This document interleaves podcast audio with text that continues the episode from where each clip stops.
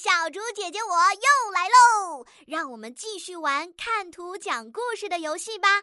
快来看看今天的图片。哇哦，这是在哪儿呢？图片的左边是一座城堡吗？小猪姐姐还看到了一条长着翅膀的紫色巨龙。